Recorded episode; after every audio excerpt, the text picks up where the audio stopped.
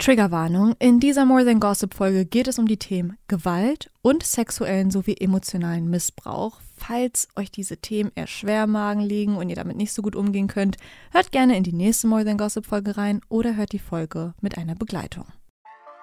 Und ich hatte auch irgendwann Angst vor ihm. Bei mir war es tatsächlich, glaube ich, so, ich habe damals, war ich einfach an einem Punkt, wo ich dachte scheinbar wirklich ganz tief in mir, ich habe habe nichts Besseres verdient. Dass ich im Jahr 2023 nochmal über Chris Brown sprechen muss, hätte ich nicht gedacht. Ich hatte aber auch nicht gedacht, dass ihr alle auf sein Konzert rennt. Hier sind wir wohl. Herzlich willkommen zu einer neuen, nicht ganz so leichten Folge von eurem Lieblingspodcast More Than Gossip zu Stars, Trends und Popkultur. Ich bin Gisem. Ich freue mich darüber, dass ihr zuhört und über meinen Gast Silvi Carlsen. Silvi hat knapp 300.000 AbonnentInnen auf YouTube, macht dort Content über Popkultur, Feminismus und die Gesellschaft und spricht sehr offen auch darüber, dass sie in einer toxischen Beziehung war und Teil der MeToo-Bewegung ist. Wir diskutieren heute den neuen Chris Brown-Hype in Deutschland, denn er ist gerade auf Tour und das kommt unfassbar gut an. Die Hallen sind voll. TikTok ist voll und meine Nachrichten sind voll. Ich habe dann TikToks über Chris Brown gemacht nach dem Motto, äh, hallo, Chris Brown ist eigentlich nicht so cool. Die Videos haben Millionen Aufrufe und die Masse genau in zwei geteilt, was mich echt überrascht hat. Und eure Frage an mich auf Instagram, da heiße ich It's More Than Gossip, schaut gerne vorbei, war hauptsächlich, sollten wir Chris Brown nicht endlich verzeihen? Führt die Cancel Culture nicht zu weit? Das mit Rihanna ist doch lange her. Er ist nun mal mega das Talent. Und dann habe ich mich tatsächlich echt selber hinterfragt. Und all das teile ich heute mit euch, spreche mit Silvi drüber. Und am Ende der Folge wisst ihr dann, was genau ist eigentlich mit Rihanna passiert. War dieser Ausraster im Auto nur ein Einzelfall? Spoiler nein. Und wie gehen wir mit berühmten TäterInnen jetzt eigentlich um? Denn das ist More Than Gossip. Wir lästern nicht einfach, sondern wir hinterfragen Schlagzeilen, Popkulturphänomene und uns selbst. Bevor wir dies aber tun, abonniert den Podcast, teilt ihn und lasst eine Bewertung da. Bleibt auch bis zum Ende dran, denn dann sprechen wir noch mit unserer Community, genau, teilen die Fragen der Community und die Gedanken zu dem Thema. Und damit, hallo Silvi. Schön, Hi. dass du da bist. Ich freue mich voll da zu sein. Ich liebe alles daran. Sehr schön. Hast du einmal Lust, dich ganz kurz vorzustellen? Das, das liebe ich wiederum nicht so. Aber ja, hi, ich bin Silvi, Karlsson wie Karlsson vom Dach, nur mit C. Und äh, ich bin 31 Jahre jung und komme aus Köln. Und ich glaube, das andere hast du eigentlich schon richtig gut gemacht. Also ich mache YouTube-Videos, ich beleuchte auch immer popkulturelle Stories oder auch ähm, gesellschaftliche Zusammenhänge und versuche das irgendwie auseinanderzudröseln. Ähm, ja, um Strukturen zu beleuchten. Ja, und äh, Vollblutfeministin, würde ich sagen. Ja, jetzt wissen wir schon ein bisschen was über dich, aber wir wollen dich ja noch ein bisschen besser kennenlernen. Deswegen kommen wir zu unserer ersten Rubrik, die Icebreaker-Fragen. Prinzip ist leicht. Ich stelle dir drei kurze Fragen. Du antwortest umso kürzer. Mhm, okay. Verstanden? Erstens. Vervollständige den Satz. Cancel Culture finde ich. Sch ein schwieriger Begriff. Dein liebster Rihanna-Song. Rehab. Kurz und knapp, wie stehst du zu Chris Brown? Ich bin wütend. Chris Brown tourt gerade in Deutschland und bekommt unfassbar viel Hype. Mhm. Dadurch bekommt auch Chris Browns Geschichte mit Frauen im Allgemeinen wieder so ein bisschen Aufmerksamkeit und damit kommen wir auch zu Rihanna. Ich sag's jetzt schon mal, es bleibt nicht nur bei Rihanna. Aber Silvia, einmal ganz kurz, erinnerst du dich überhaupt noch daran? Also weißt du überhaupt noch, was da passiert ist? Ja, also ich erinnere mich absolut noch daran, als diese Bilder, also die Fotos von Rihanna rund um die Welt gingen und man sie gar nicht mehr richtig erkannt hat auf dem Foto, mhm. weil sie so zugerichtet war von Chris Brown. Ähm, ja, und das, das war damals schon krass, aber ich glaube, dass ich zu damaligen Zeiten das noch nicht ganz so gecheckt habe, was das eigentlich bedeutet, weil ich da noch sehr jung war. Mhm. Ja. Ich weiß aber gar nicht mehr, wie alt ich da war. Wie alt, wie lange ist das schon her? Das war 2009. Boah, jetzt lass mal kurz rechnen. Ich war elf. Ja gut, ich war ein bisschen älter. Sechs Jahre, 17 war ich. Ja. Ja. Für die, die vielleicht sogar noch jünger waren und gar keinen Plan haben, worüber ich rede.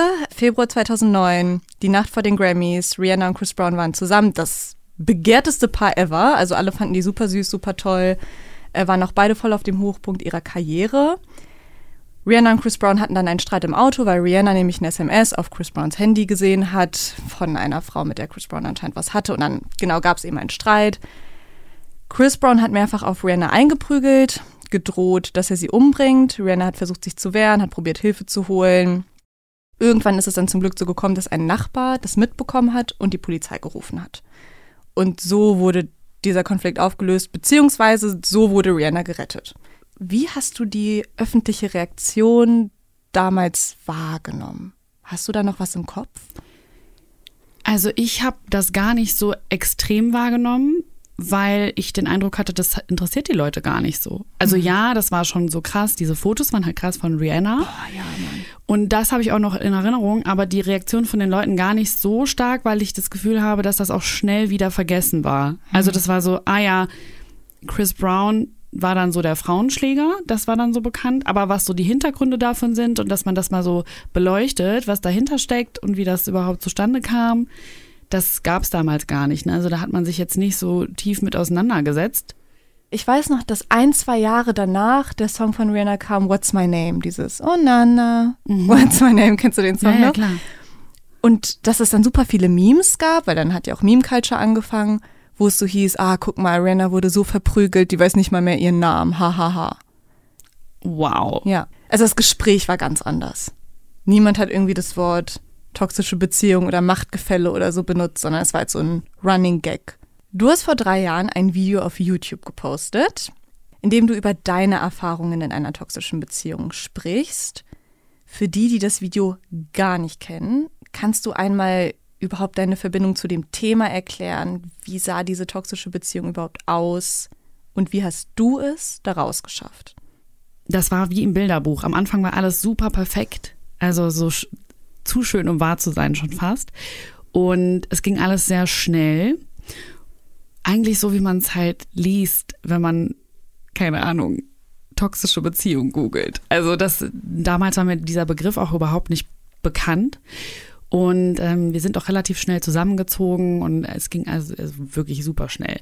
Und irgendwann bröckelte halt dieses Bild, weil der erste Ausraster kam. Und mm, von ihm. Genau. Und ich hatte echt ähm, Schwierigkeiten, das einzuordnen, weil ich das so in Beziehungen noch nie erlebt hatte. Und ähm, ja, also im Prinzip wurde mir dann halt abgesprochen, dass ich das richtig sehe. Also ich habe gesagt, hey, da müssen wir echt dran arbeiten, wir können nicht so miteinander umgehen. Aber damals war ich so naiv und so gutgläubig auch, dass ich halt dachte, okay, wir kriegen das irgendwie hin. Und dass ich halt so krass an dieser Beziehung festgehalten habe, dass ich, ähm, ja, dass das alles immer schlimmer wurde. Weil immer, wenn ich meine Grenze gesetzt habe, mm, hat er versucht, mich so zurückzuholen. Also wenn ich gesagt habe, es geht so nicht, ich möchte das nicht, dass du so mit mir umgehst, dann ähm, hat er Angst bekommen, weil das ja so eine gegenseitige Abhängigkeit ist. Und ich habe dann wieder mich so ein bisschen weichklopfen lassen und dann ging es in die nächste Runde. Und die nächste Runde ist ja immer schlimmer als die vorherige bei toxischen Beziehungen. Also, dass die Ausraster auch ein anderes genau. Ausmaß angenommen haben. Genau, und auch diese, diese psychische Gewalt. Ne? Also, du hast ja dann zum Beispiel das mit Rihanna, mit dem Handy, das er da mit anderen Frauen und so geschrieben hat. Das kannte ich auch. Ne? Also, und man mh, hm, schafft es irgendwie nicht, einfach so aus dieser Beziehung auszutreten und protestiert dann in der Beziehung. Und das ist ja diese reaktive Gewalt, die dann von einem selber vielleicht auch ausgeht, dass man so sagt, ey, das geht so nicht und vielleicht auch mal dann auf einmal Ausraster bekommt, obwohl man die vorher gar nicht hatte, weil man sich nicht mehr zu helfen weiß, weil man es irgendwie nicht schafft, aus dieser Beziehung zu gehen, weil man hat ja eigentlich auch immer die Möglichkeit zu sagen, okay, dann gehe ich, also so lasse ich mich nicht behandeln. Bei mir war es tatsächlich, glaube ich, so, ich habe damals, war ich einfach an einem Punkt, wo ich dachte scheinbar wirklich ganz tief in mir, ich habe habe nichts Besseres verdient. Mhm. Und ich muss irgendwie das schaffen, dass, dass diese Beziehung funktioniert. Und ähm, ich bin dann damals in Therapie gegangen, weil ich tatsächlich innerhalb dieser Beziehung Panikattacken entwickelt habe. Okay. Und, also er hat wirklich ähm, einfach das Schlimmste auch immer aus dir rausgekitzelt, dass du deine eigenen Grenzen überschreitest, dass du dich nicht wiedererkennst. Voll, aber ich glaube auch ich bei ihm, ne? Also dass ja. er diese Dynamik mhm. hat sich halt komplett gegenseitig befruchtet und ich hatte auch irgendwann Angst vor ihm. Okay. Weil da auch, also, ne, also Gewalt gibt es ja auf unterschiedlichen Ebenen. Es gibt ja körperliche Gewalt, es gibt seelische Gewalt und ich glaube, hm, bei mir war das so, ich habe sehr viel halt versucht runterzuschlucken und dann hat sich das geäußert in Panikattacken. Mhm. Und ich habe das erst gar nicht in Zusammenhang gebracht, weil ich so in diesem Film war. Und das, ähm, also ein typisches Anzeichen, dass man sich in einer toxischen Beziehung befindet, ist auch zum Beispiel, dass man Freundin nicht die ganze Wahrheit erzählt. Und irgendwann kam das halt aber auch raus. Ne? Also ich saß dann äh, in der Therapie bei meiner äh, Therapeutin äh, wegen den Panikattacken. Und wir haben halt alles Mögliche dann eben aufgearbeitet und irgendwann kam halt raus, in was für einer Beziehung ich stecke. Bei der Therapeutin. Ja, genau, bei der Therapeutin. Weil du auch versucht hast, es da eigentlich so ein bisschen geheim zu halten, ja, nicht ja, alles genau. zu erzählen. Mhm. Also auch da habe ich nur so teilweise Dinge gedroppt, weil ich wusste, das, das, das ist nicht richtig. Also okay. das ist so krass, weil man weiß das auf kognitiver Ebene oft, aber man ist halt emotional in so einer Abhängigkeit, weil man auch viele Dinge, also ich habe sehr viele Sachen noch abgesprochen bekommen, so Gefühle, die ich hatte und so. Und ich durfte auch, wenn ich Panikattacken hatte, durfte ich das nicht zeigen. Also Dein Partner wusste das, aber er wollte ja, es nicht ja. sehen. Ja, Der meinte bald es für dich. Er kann damit nicht umgehen und dann bin ich halt oh. immer woanders hin. Also es war richtig, es ist im Nachhinein verstehe ich auch nicht, warum ich das habe mit mir machen lassen, weil es gehören ja mal zwei Parts dazu. Ne? Also das will ich auch nochmal betonen. Ne? Also man, ich finde, Klar wird man da auch rein manipuliert und so, aber man hat auch selber da einen Anteil, warum man in so eine Situation gerät. Und das war bei mir halt damals wirklich mein mangelndes Selbstwertgefühl. Und dass ich halt nicht in der Lage war, so gut Grenzen zu setzen. Und ähm, für mich einzustehen. Und das habe ich dann erst danach gelernt. Und in der Therapie kam das dann halt raus, weil ich halt ja, dann so Situationen doch erzählt habe, wenn ich aufgelöst war und die dann halt irgendwie passiert sind. Und äh, meine Therapeutin, ähm, die hat irgendwann sehr deutliche Worte gefunden und meinte, sie müssen da raus aus dieser Beziehung. Und ich habe halt äh, immer versucht, dann in diesen Verteidigungsmodus zu gehen und über die Empathiebrücke zu erklären, warum er sich so verhält. Also, ja, das ist so eine schwere Kindheit und das und das. Also, dass man mhm. immer wieder versucht, halt das zu verteidigen, damit diese Beziehung aufrechterhalten bleibt. Und ähm, irgendwann war es aber so extrem, also ich, ich äh, war wirklich mental am Ende. Diese Beziehung hat mich wirklich komplett kaputt gemacht. Wie lange ging die? Ähm, eineinhalb Jahre. Ich habe dann durch die Therapie es doch dann geschafft. Danach war auch nochmal Psychoterror, aber ich sag mal so, das war das Beste, was ich hätte machen können, weil seit diesem Tag ähm, haben meine Panikattacken geendet. Und wenn ich überlege, das ist ja wahrscheinlich ein Bruchteil von dem, wie das bei Rihanna und Chris, also kann ich jetzt nur vermuten, aber wenn er die so zusammengeschlagen hat und so zugerichtet hat und ihr gedroht hat, sie umzubringen, ich, also das ist eine massive Gewalt, die da angewendet wird, um eine Person gefügig zu machen. Ne? Der muss Verantwortung übernehmen für sein Handeln. Was du ja gerade auch noch gesagt hast, ist, dass du ja auch aus ihm eventuell schlechte Seiten rausgekitzelt hast.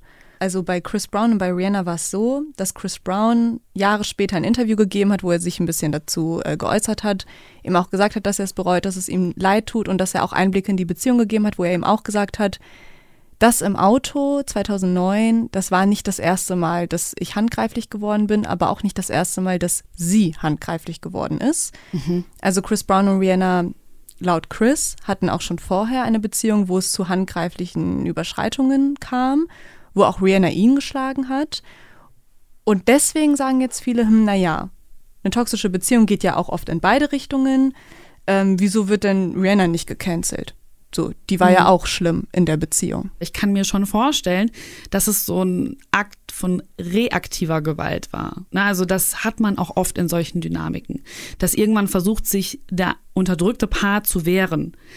Und das kann in Form von Schreien sein, in Form von Protestieren laut werden oder aber auch zurückschlagen. Ne? Also, mhm. und das kann man, finde ich, nicht auf gleicher Ebene miteinander gleichsetzen. Das funktioniert nicht. Und ich finde, ein Riesenunterschied jetzt ist auch, dass Chris ja nicht nur in der Beziehung mit Rihanna auffällig war. Genau. Sondern danach auch noch. Ja. Und bei Rihanna haben wir danach nie wieder gehört, dass sie gewalttätig in der Beziehung war. Und ich finde, das spricht für reaktive Gewalt, von dem, was du gerade gesagt genau. hast. Und ich glaube, das ist auch so eine Sache, von der die meisten nicht wissen. Chris Brown war danach auch anderen Frauen gegenüber gewalttätig. Bekanntermaßen seine Freundin direkt nach Rihanna, Karuchi Tran, die hat eine einstweilige Verfügung äh, ihm gegenüber beantragt, hat die auch gewilligt bekommen, weil er sie die Treppe runtergestoßen, Alter. mehrfach in den Bauch geschlagen und ihr gedroht hat, sie umzubringen. Aber nicht nur in Liebesbeziehungen, sondern auch insgesamt gibt es einige Vorfälle, wo Chris Brown involviert war, auch gegenüber Männern. Wir haben 2012 eine Schlägerei in New York, mit Frank Ocean eine Prügelei wegen eines Parkplatzes, handgreiflicher Streit mit zwei Männern 2013 in Washington. Und das ist ganz krass, weil 2013 ist er freiwillig in die Klinik gegangen, weil er gesagt hat, okay, irgendwie ist da was. Und da wurde er rausgeworfen wegen aggressivem Verhalten. Krass. Und das sind nur die Sachen, die bestätigt sind. Es gibt noch eine ganze Reihe an Vorwürfen, die entweder außergerichtlich geklärt wurden oder wo die vermeintlichen Opfer auf eine Klage verzichtet haben. Aber du siehst, die Liste ist sehr lang. Ja, und wie krass, wenn man sich jetzt mal vorstellt, Chris Brown ist ein reicher, privilegierter Mann. Das heißt, er geht in eine Klinik und hat wahrscheinlich einen Batzen voll Geld gegeben, damit er da behandelt wird. Und selbst das reicht nicht aus in dieser privilegierten Machtposition, damit dieser Mann dort behandelt wird. Also mhm. kann man sich ja nur ausmalen, wie krass das ist und wie ja. extrem diese Gewaltbereitschaft ist, dass sie sagen, nee, das wollen wir nicht. Ja. Und es erinnert mich auch an dein YouTube-Video, weil du ja auch gesagt hast, so Signale eines toxischen Partners ähm, sind fehlende Impulskontrolle, keine ja. Konfliktfähigkeit, keine Scheu vor Erniedrigung. Ja. Also es ist ja ein Muster, was sich durchzieht. Was dann aber viele sagen ist, aber Rihanna hat ihm ja verziehen. Ja.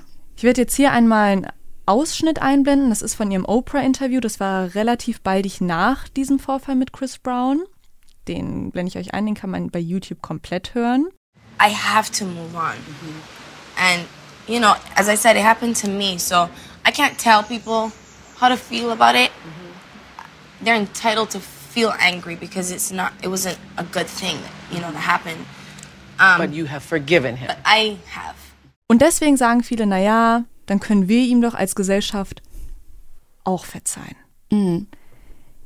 Ich persönlich finde es blöd, weil das impliziert ja, dass Menschen, die entweder in der gleichen oder in einer ähnlichen Position sind, dass sie nicht das Recht haben, sauer zu sein auf ja. diesen Täter Chris Brown.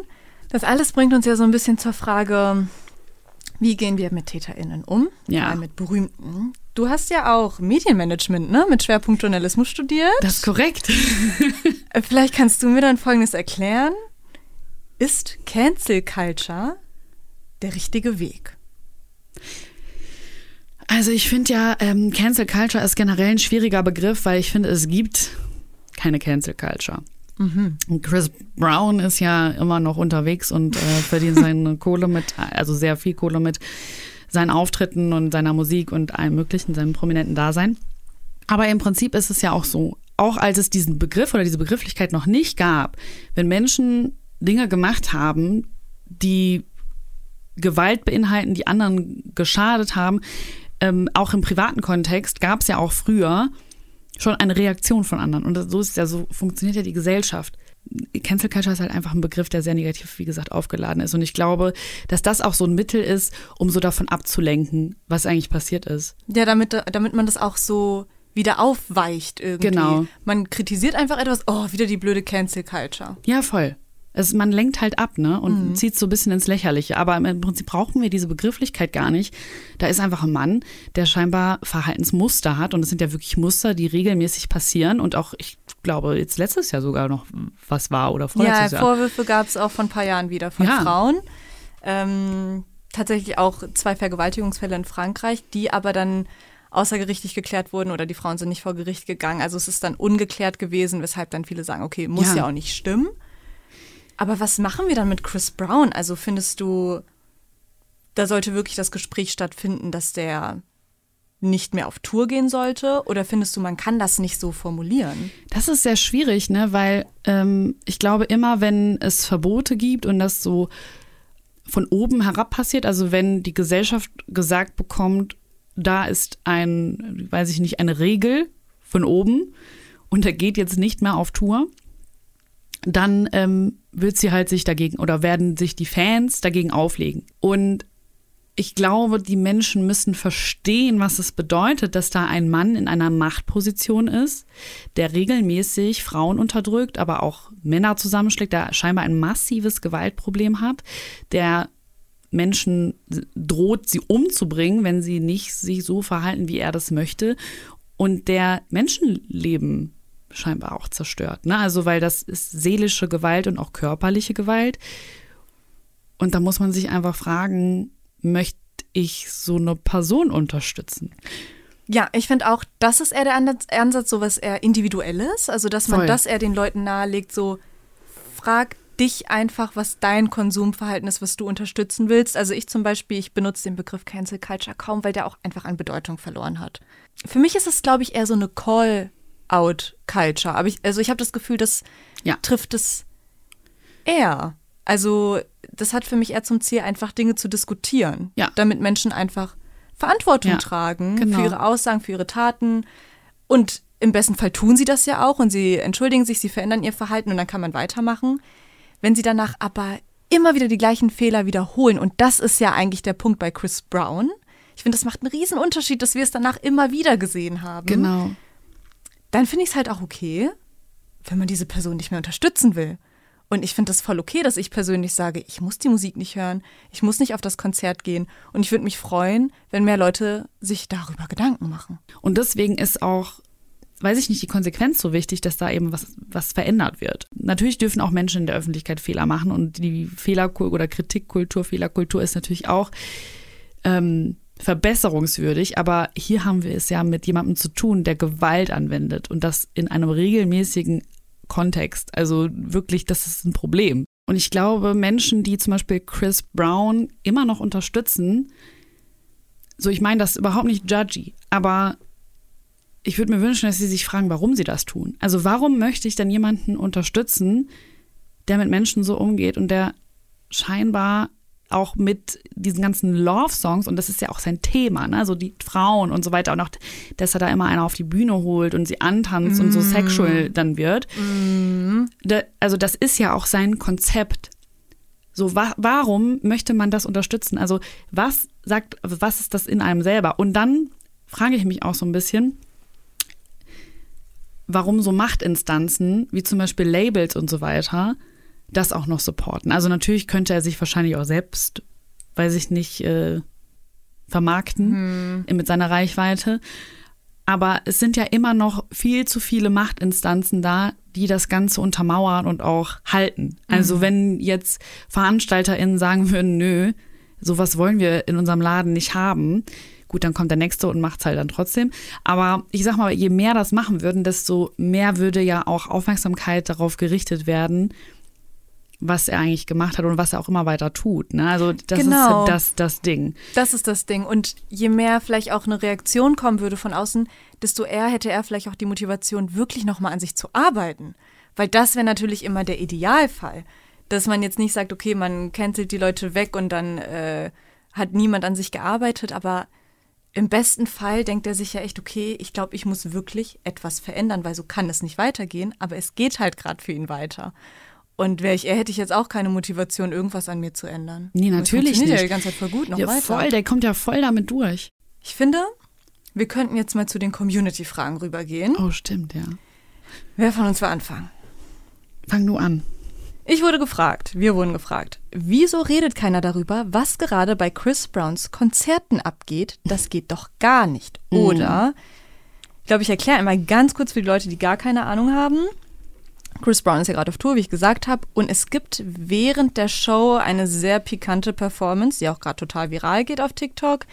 Chris Brown hat nämlich eine Sequenz in seiner Bühnenshow während seines Songs Take You Down, wo er sich einen weiblichen Fan aus der Menge raussucht, auf die Bühne holt, sie darf sich dann setzen auf den Stuhl, er fasst ihr dann um den Hals, gibt ihr so eine Art Striptease mit Klamotten. Äh, aber die reiben sich dann auch aneinander. Also es ist schon sehr sexuell aufgeladen. Voll. Wie finden wir das? Ähm, ja, gut, das im Prinzip, ne, die Frau, die das macht, hat ja dazu zugestimmt, würde ich behaupten. Genau, also es ist dann schon so, dass die sich so mäßig melden. Also dann ne, ja. kommt die Security, sucht jemanden raus und die ja. sind dann auch bereit, die, das ist einvernehmlich. Kannst du einfach ein Handy wegwerfen. Ja, das ist halt mangelnde Impulskontrolle. Es hat immer einen komischen Beigeschmack, wenn da ein Typ ist, der sich da so Frauen raussuchen kann. Und natürlich gibt es da diesen Faktor von, natürlich vertrauen sie ihm extra, weil er ist ja Chris Brown und das kann man halt auch schnell ausnutzen. Und ja. dazu ist es, ist es ja deswegen auch schon zu, auch mit anderen Stars zu komischen Fällen gekommen, ja. wo du dir denkst, das ist ja mein Lieblingsstar, ich kenne den ja, der würde ja nichts Komisches machen. Und eigentlich ist das schon eine sehr intime Sache, die da auf der Bühne passiert, die eine Frau mit einem anderen Mann vielleicht nicht machen würde.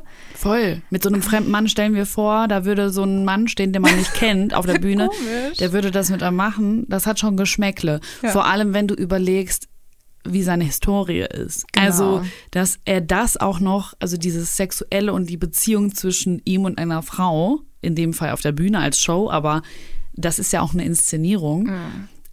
Dass das das Thema ist, was eigentlich so problematisch ist bei ihm. Ja. Das finde ich so krass, also diese Zusammenhänge, das gibt mir ein ganz, ganz komisches Bauchgefühl.